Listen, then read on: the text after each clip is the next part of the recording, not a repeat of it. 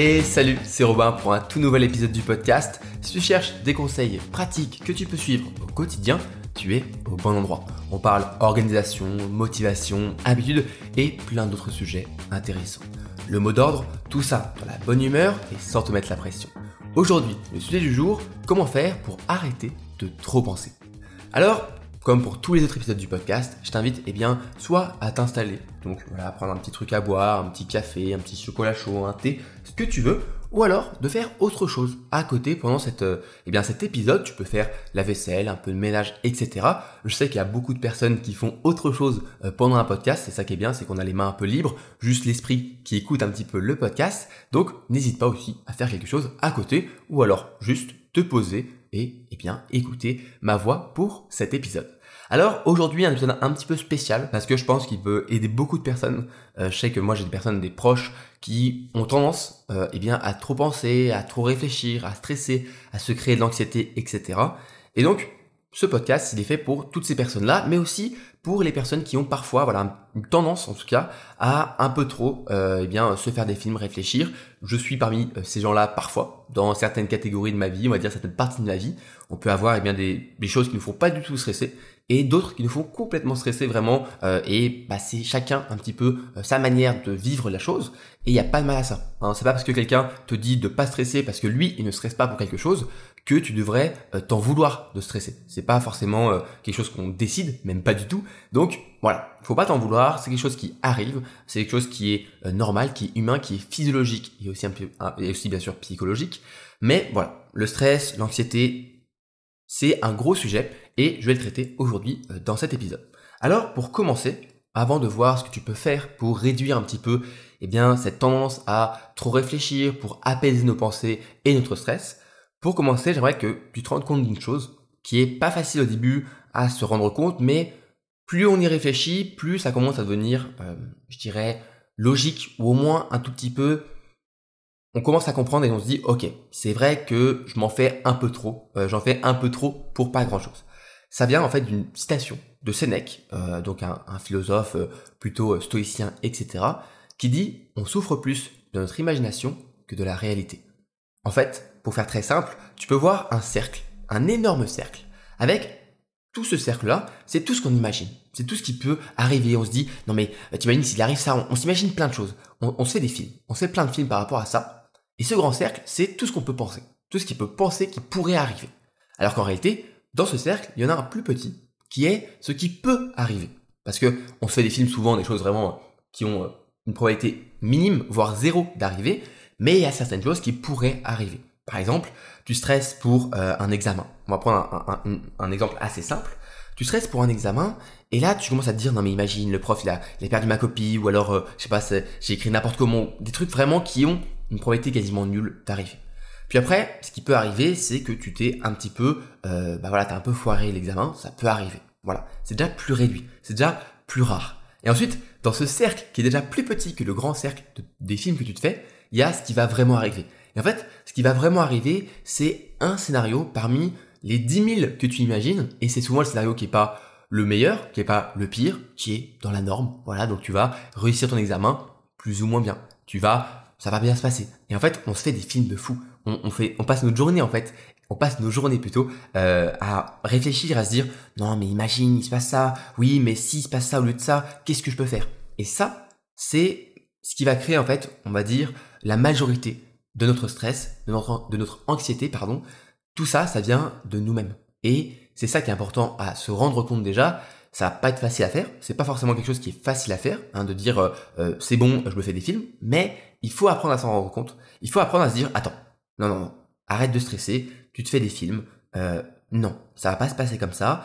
Ça peut pas forcément bien se passer. Je l'accepte. Mais non, je me fais trop de films. Je vais vraiment trop loin. Euh, je me, c'est vraiment des scénarios euh, euh, à s'en tirer les cheveux, etc. Donc non. Mais par contre, il y a des choses qui peuvent me faire stresser et il y a des choses qui peuvent être réelles. Mais ça permet déjà de réduire un petit peu son stress et son anxiété. Une fois que tu as déjà fait cette première étape, on va dire, pour réduire, on va dire, une majorité de ton stress, ce qui est pas facile, encore une fois, mais qui se fait progressivement. Il y a des choses que tu peux faire qui vont vraiment, on va dire, avoir un impact plus concret euh, sur ton stress, ton anxiété, etc. Je vais t'en donner plusieurs. Et euh, la première chose que tu peux faire, c'est simplement d'écrire. D'écrire tes pensées. Je sais que ça peut faire du bien et ça fait du bien à beaucoup de personnes. Ça dépend des personnes. Parfois, toi, euh, peut-être, peut-être toi, ça va pas bien fonctionner. Moi, par exemple, j'ai du mal à écrire. voilà, j'ai du mal à écrire mes pensées. J'ai, j'écris des choses, j'écris des contenus, etc. Et peut-être que à travers ça, je permets de me, ça me permet de me libérer. Mais voilà, ça peut dépendre des personnes. Mais en tout cas, je t'invite à essayer. Il faut toujours essayer les choses. Et donc, faire de l'écriture, du journaling. T'es pas obligé de faire un truc quotidien. Si ça t'aide, bien sûr, fais un truc quotidien, hein, bien sûr. Mais si tu as juste besoin d'écrire à quelques moments de l'année, quelques moments dans le mois, ou parfois euh, chaque semaine tu prends un petit moment pour écrire tout ce que tu as pensé dans la semaine, etc., fais-le. Prends un rendez-vous, ou alors quelque chose qui n'est pas forcément euh, chaque semaine, chaque mois, mais juste quand on a besoin. Il n'y a pas de souci pour ça.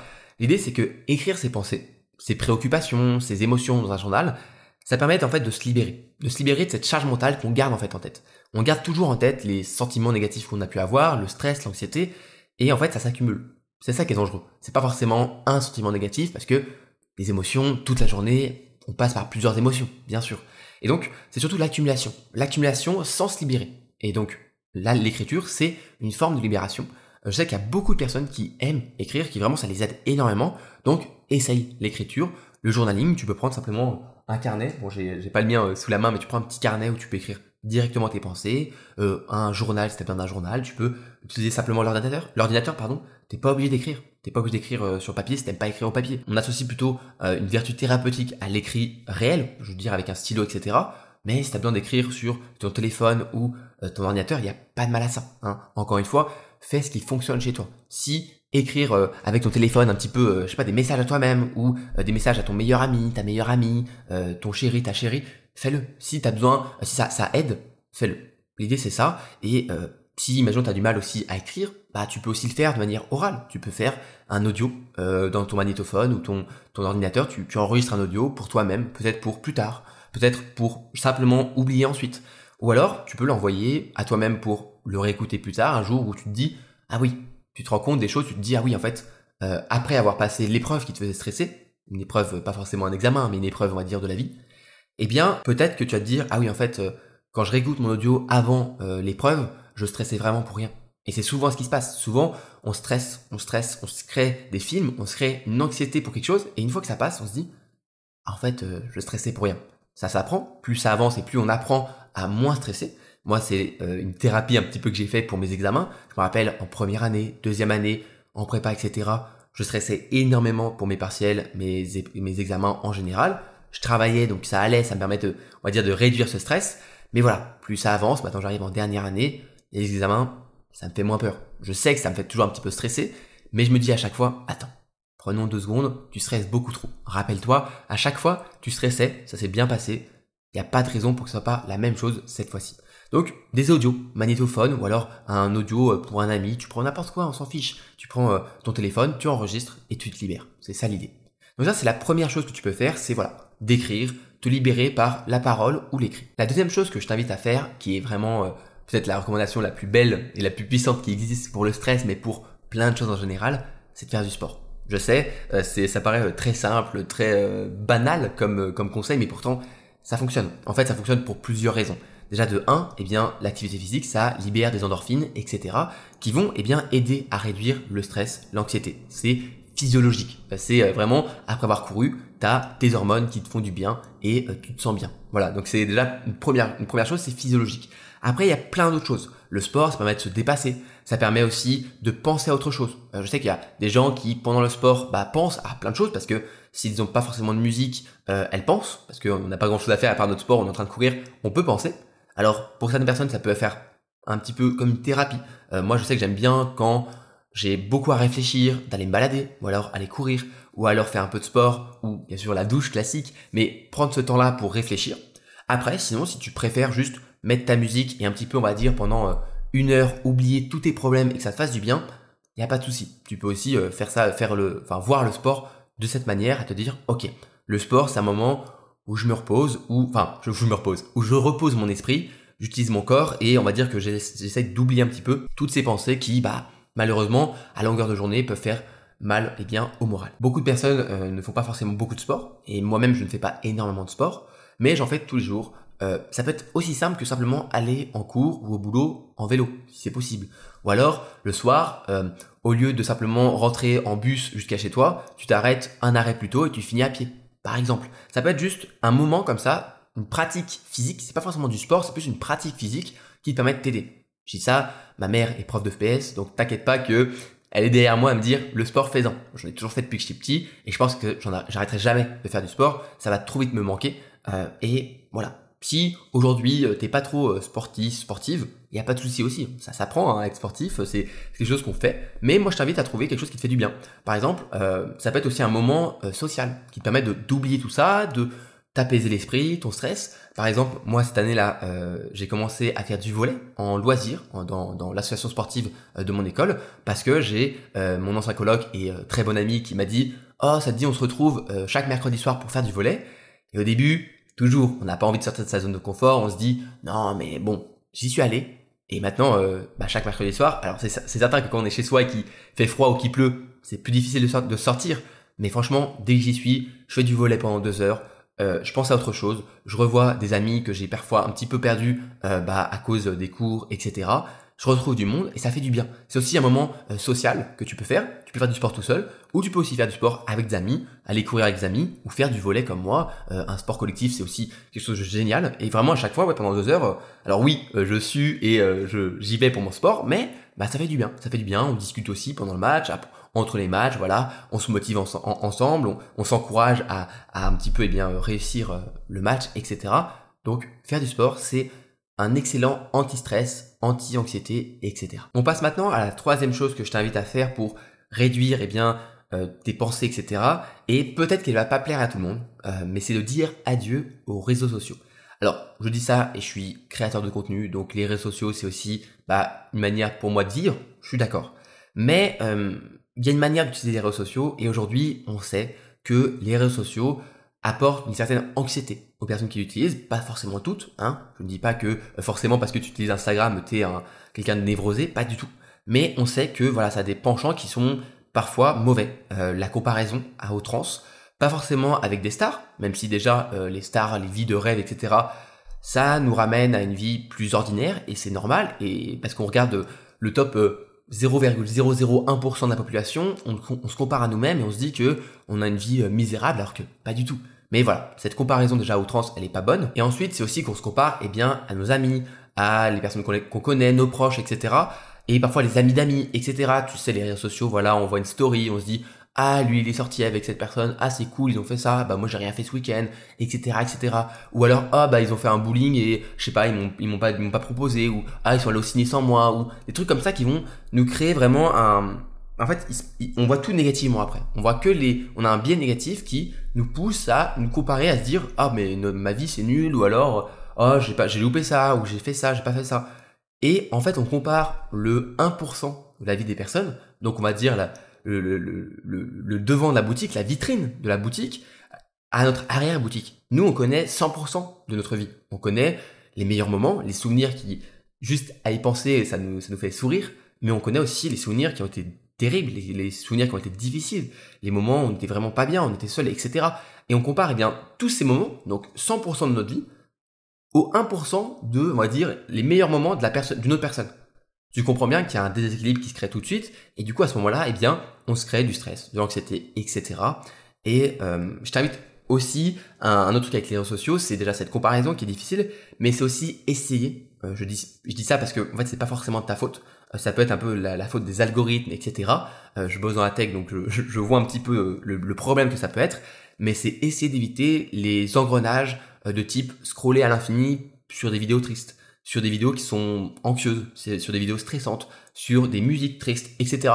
Je sais que la musique, par exemple, ça peut aider les personnes. Euh, moi, je sais que la musique, c'est quelque chose que je ne pourrais pas me séparer, je pense. J'ai des playlists de musique pour tout. Des musiques quand je suis content, des musiques quand euh, je vais moins bien, des musiques quand euh, j'ai envie de me concentrer, etc.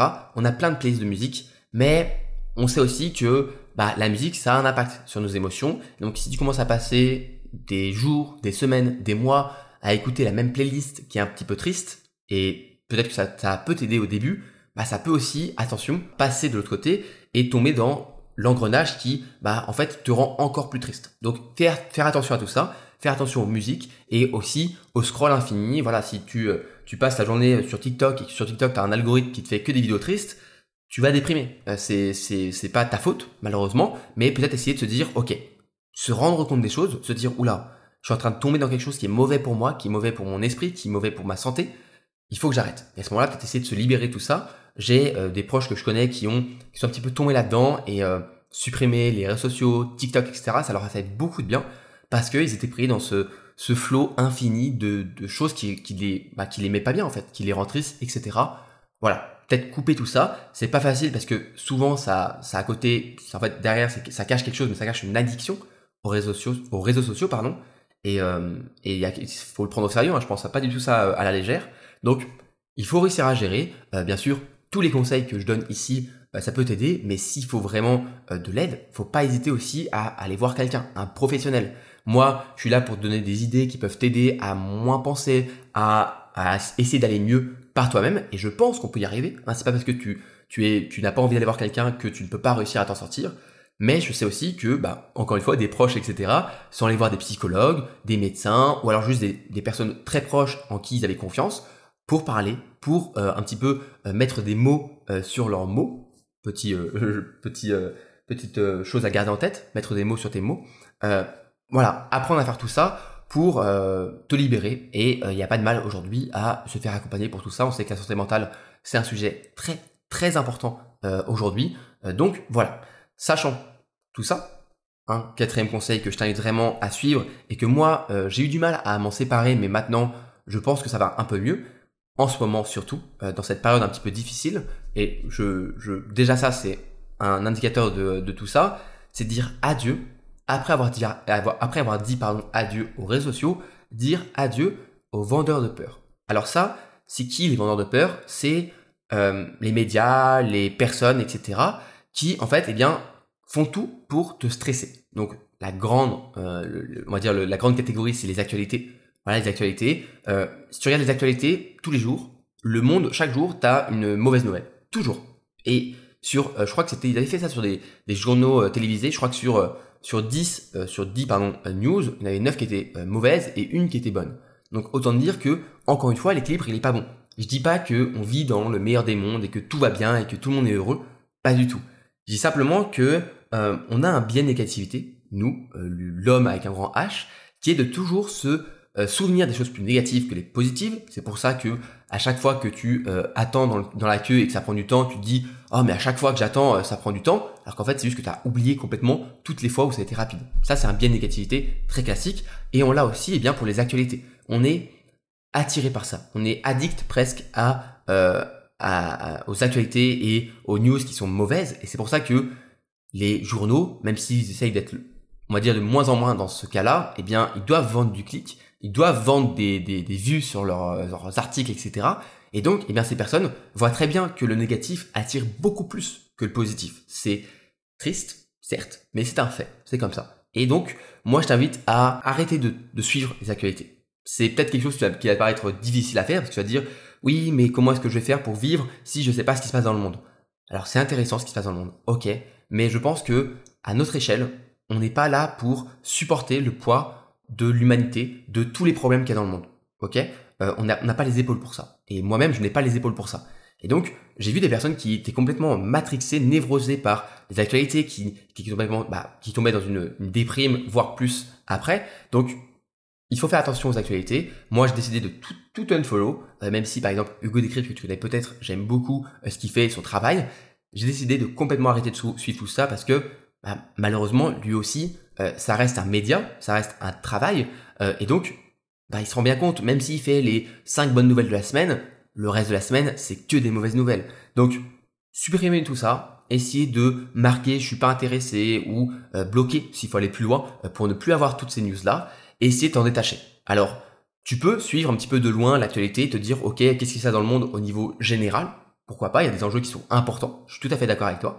Mais euh, je pense que toutes les mauvaises nouvelles ici et là, qui sont petites, mais en accumulé font une énorme euh, charge, celles-ci, il faut apprendre à s'en détacher. Ce que tu peux retenir, c'est que les médias, ils peignent le monde avec des teintes sombres. Mais en réalité, le tableau complet, le tableau du monde, il est bien plus coloré, il y a bien plus de, bien plus de nuances. Il n'y a pas que euh, noir, gris. Il y a beaucoup plus de nuances, il y a des couleurs partout. Et bah, derrière une toile qui parfois est un petit peu bah, en noir et blanc, il y a parfois plus de couleurs. Et donc c'est aussi ça se rendre compte, c'est que derrière toutes les actualités mauvaises qu'il y a, qu'on peut se rendre compte, le monde, en réalité, je sais que ça peut paraître bizarre que je dise ça, mais moi je le, crois vraiment, le monde va plutôt bien, ça tourne plutôt bien. Et euh, pour ça, je t'invite à lire un livre qui pour moi a été vraiment une, une, révélation. Je vais aller chercher. Il est juste là. Ça a été vraiment un, un, livre qui était très important pour moi. C'est euh, Factfulness. Hop, je vais le mettre comme ça. Factfulness par Hans Rosling. Euh, F-A-C-T-F-U-L-N-E-2-S. Factfulness. Euh, donc pour ceux qui écoutent le, le, podcast. Ce livre, en fait, c'est un livre écrit par Hans Rosling et aussi sa famille, qui est malheureusement aujourd'hui décédé. L'auteur est décédé, mais avant de, de, de, de, décéder, il a écrit ce livre. Et je trouve que c'est un livre qui est, je dirais pas optimiste, mais un livre qui nous permet d'être plus lucide par rapport au monde, par rapport à la vision qu'on peut avoir de la société, par rapport aux médias, aux actualités, etc. Je vais te lire le sous-titre, peut-être que ça te donnera envie de le prendre et de le lire. C'est 10 raisons que nous nous trompons à propos du monde et que les choses vont mieux qu'on ne le pense. En fait, dans son livre, il va prendre 10 instincts qu'on peut avoir un petit peu, euh, des instincts euh, par exemple, le premier, c'est euh, The Gap Instinct, parce que je l'ai lu en anglais d'ailleurs, et ça se cite très très bien en anglais. Ça a été le premier livre que j'ai lu en anglais. Il existe la version française, bien sûr, mais si tu veux aussi un petit peu un défi, tu peux le lire en anglais, ça se lit très bien. Et donc, l'instinct euh, de Gap, on va dire, c'est penser qu'il y a les pays riches et les pays pauvres. Et dès son premier chapitre, il explique à quel point c'est beaucoup plus nuancé que ça. Il explique ça avec des statistiques. Lui, il est statisticien et il a été aussi médecin, etc et il te montre qu'en fait, eh bien, dans le monde, les choses vont de mieux en mieux. Je sais que ça peut paraître assez bizarre de dire que ça comme ça. Il parle bien sûr d'enjeux qui sont très importants, des enjeux climatiques, etc. Mais il parle quand même, si on regarde le monde, eh bien, ça va quand même de mieux en mieux. Euh, il y a de moins en moins euh, de personnes qui meurent de faim dans le monde. Il y a de plus en plus de personnes qui ont accès à une santé, à des vaccins, etc. Donc voilà, il prend euh, tout ça et ça fait du bien. Voilà, je t'invite vraiment à lire ce livre. il est moi, il m'a vraiment apporté beaucoup et je pense qu'il peut aider beaucoup de personnes qui ont ce stress par rapport au monde et cette charge qu'ils ont du mal à, enlever par rapport à tous les problèmes sociétaux, se rendre compte que c'est plus, nuancé que ça, que non, c'est pas tout beau, mais qu'il y a quand même de la beauté dans ce monde et que pour plusieurs aspects, le monde va de mieux en mieux. Enfin, j'aimerais te, donner deux dernières choses que tu peux eh bien pratiquer pour euh, réussir à, à réduire ton stress et tes pensées. Et la première, c'est de pratiquer, enfin du coup la cinquième, pardon, euh, c'est de pratiquer la gratitude. Alors, je sais que tout le monde n'aime pas forcément la gratitude parce que c'est parfois un, exercice qui est un petit peu spécial. Donc, c'est euh, apprendre à être reconnaissant de ce qu'on a déjà. Alors, il y en a qui aiment pas ça parce qu'ils disent oui, mais c'est bon, c'est pas parce que j'ai ça que je devrais euh, pas être malheureux. Bah, parfois, il faut apprendre à relativiser. Et bah, ce livre d'ailleurs permet de relativiser, mais la gratitude aussi. Je sais qu'il y a beaucoup de personnes qui ont euh, à partir d'un certain moment de leur vie, euh, apprennent à faire euh, cet exercice-là et se rendre compte, se rendre compte, pardon, que, eh bien, bah, ça va, ça va en fait, ça va, ils ont de la chance. moi, je sais que j'ai de la chance. Tu peux dire, voilà, tu te dis, qu'est-ce, pourquoi est-ce que je peux être reconnaissant aujourd'hui? J'ai une famille aimante, j'ai un chéri ou une chérie qui est là pour moi, j'ai des amis qui me soutiennent, tout ça. Tu peux être reconnaissant pour ça. Et l'écrire, encore une fois, on revient sur le premier point sur l'écriture ça permet de marquer un petit peu tout ça euh, dans la réalité. Parce que nos pensées, elles, elles, sont là, elles viennent, elles repartent. Et les écrire, écrire euh, notre gratitude pour, les, pour certaines choses ou aussi nos pensées, ça permet de les rendre plus réelles. Et ensuite pouvoir mieux, on va dire, bah, les gérer. Pas forcément les combattre, mais plus les gérer, les comprendre. Donc je t'invite à pratiquer cette gratitude parce qu'il y a toujours euh, des choses en fait pour lesquelles on est, euh, on, a, on est reconnaissant. Pardon. Donc il y a des choses qui vont mal, c'est sûr, euh, mais euh, une des choses les plus difficiles chez l'homme, encore une fois, c'est de, on est trop concentré sur le négatif et on a du mal à voir le positif. Donc faire cet exercice-là, t'es pas obligé de le faire tous les jours, tu peux le faire euh, une fois par an, une fois par mois, une fois par semaine, quand t'en as besoin. Tu, te poses, tu prends un carnet ou alors ton ordinateur encore une fois et tu notes, je sais pas moi, 5, 10 choses pour lesquelles euh, bah, tu es reconnaissant. Euh, peut-être que tu es en bonne santé, euh, tu, je sais pas, oui, tu as un chéri ou une chérie super qui, qui est là pour toi tous les jours, etc., etc. si tes parents, tu peux dire que tu as des enfants qui sont absolument géniaux, que tu es fier d'eux, etc. Ça peut aider, voilà, à réfléchir, on va dire, différemment, à voir les choses différemment, à relativiser et se rendre compte que non, tout n'est pas tout noir et qu'il y a des choses qui sont belles dans la vie. Enfin, dernière chose qui est, je pense, la, la plus critique, euh, la plus critiquée en tout cas, euh, de méthode pour, on va dire, s'apaiser, c'est la méditation. Alors, la méditation, moi j'ai, euh, on va dire, une relation un petit peu spéciale avec la méditation parce que je n'aime pas la méditation quotidienne. Ça veut dire chaque matin, tu prends 30 minutes pour faire ta méditation quotidienne. Moi, j'aime pas trop ça. Mais c'est moi. Si toi, tu aimes cette manière de, de pratiquer la méditation, encore une fois, fais-le. C'est avec plus grand plaisir que, je, que tu, puisses le, tu puisses le faire. Moi, je, suis tout à fait content pour toi que tu puisses le faire. Moi, simplement, je la vois un petit peu différemment, un peu comme euh, l'écriture. Je, je, je, pratique la méditation quand j'en ai besoin. Souvent, c'est quand je suis très stressé. Euh, et que à cause de ce stress, j'arrive pas à dormir. Voilà. Et à ce moment-là, je fais une méditation guidée pour m'endormir. Pour ça, tu as des applications qui le font très bien. Tu as aussi des vidéos YouTube avec des personnes qui font gratuitement euh, des méditations guidées pour t'endormir. Voilà, à toi de choisir euh, qui tu préfères, mais euh, l'idée est assez simple. Juste s'endormir sans stress avec une méditation, parce que moi il y a un cercle vicieux qui fait que je suis stressé, donc j'arrive pas à m'endormir. Quand je m'endors pas et que je suis stressé par exemple la veille d'un examen, je me dis que je vais être fatigué, donc ça me stresse encore plus, donc j'arrive pas à dormir, donc je stresse encore plus, donc j'arrive pas à dormir, etc., etc. Et à ce moment-là, quand je sens que je suis en train de plonger dans ce cercle vicieux, je me mets une méditation guidée pour m'endormir, et souvent, eh bien, ça me calme, ça me permet de m'endormir et la plupart du temps, euh, ce que je dis, et c'est assez réel, c'est que je ne finis pas l'imitation, je m'endors avant, souvent l'imitation elle dure, je sais pas, une vingtaine de minutes, moi au bout de 10, euh, je suis en train de dormir. Euh, pour être honnête, si t'as jamais essayé l'imitation, je t'invite à essayer, alors c'est un peu spécial, je sais, le mec il va dire, commence à sentir l'énergie dans tes bouts de pied, dans ton genou, oui, c'est un peu spécial, mais si tu prends ça au sérieux, si tu prends ça sans le juger, je peux te garantir que, allez, au bout de, de 5-10 minutes, allongé dans ton lit, tout ton corps se détend, tu le sens, tu sens vraiment ton corps qui se détend. Et moi, il y avait un truc qui me, à chaque fois me, surprend et, et c'est une sensation qui est assez plaisante, c'est que tu es tellement détendu que même si tu as la main sous la couette ou sur la couette, t'arrives pas trop à savoir. Si tu bouges pas ta main, si tu la bouges, bien sûr, tu vas sentir que tu es sur la couette, par exemple. Mais dans ton lit, si tu bouges pas ta main, tu as l'impression presque qu'elle flotte. T'as presque l'impression de flotter. Alors je sais, on dirait que je suis en train de parler euh, de euh, drogue hallucinogène, pas du tout. Juste de la méditation, de la détente. Et ça fait du bien. Ça fait du bien et c'est pour ça qu'on s'endort aussi bien après une méditation guidée euh, pour s'endormir. Ok, prenons un petit moment pour récapituler.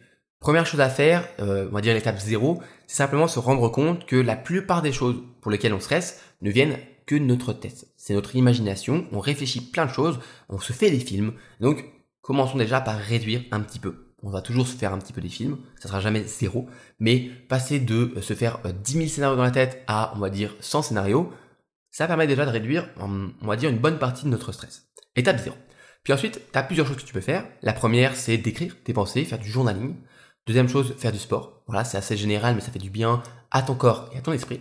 Dire adieu aux réseaux sociaux, au scroll infini sur des trucs tristes et euh, aussi bien, euh, par exemple, aux comparaisons incessantes avec d'autres personnes. Numéro 4, dire adieu aux vendeurs de peur, donc les actualités, etc. Et de lire le livre Factfulness de Hans Rosling, vraiment un livre Superbe. Cinquième, pratiquer la gratitude, apprendre à être reconnaissant pour la chance qu'on a, et on a beaucoup de chance, beaucoup de chance aujourd'hui. Euh, donc, pratiquer la gratitude. Et enfin, essayer la méditation, pas forcément de manière quotidienne, mais peut-être quand on a besoin, voilà, euh, et le prendre au sérieux. Parce que ça fonctionne, ça, ça marche, la méditation. C'est pas juste un truc de gourou ou de moine bouddhiste, pas du tout. Ça fonctionne vraiment, ça a un impact direct sur le corps et sur l'esprit. C'est la fin du podcast. Je suis ravi de t'avoir eu avec moi pour cet épisode. Si le podcast te plaît, n'hésite pas à t'abonner, que ce soit sur YouTube ou sur les plateformes d'écoute, Apple Podcast, Spotify, pour être notifié lors de prochains épisodes. Sinon, tu peux aussi eh bien, commenter sur YouTube ou alors mettre 5 étoiles sur Spotify et Apple Podcast. C'est ça qui est le plus puissant pour soutenir le podcast et le faire un petit peu remonter dans les classements et les recommandations. Si tu veux aller plus loin, tu peux aussi bien juste t'inscrire sur ma newsletter, un petit mail chaque dimanche, plein de bons conseils. Ça se passe sur mon site robintonel.com. Sinon, je te dis eh bien à la semaine prochaine, dans 7 jours, pour le nouvel épisode du podcast. C'était trop cool de t'avoir aujourd'hui. C'était Robin. Allez, prends soin de toi, prends soin de tes proches. Des bisous. Salut, salut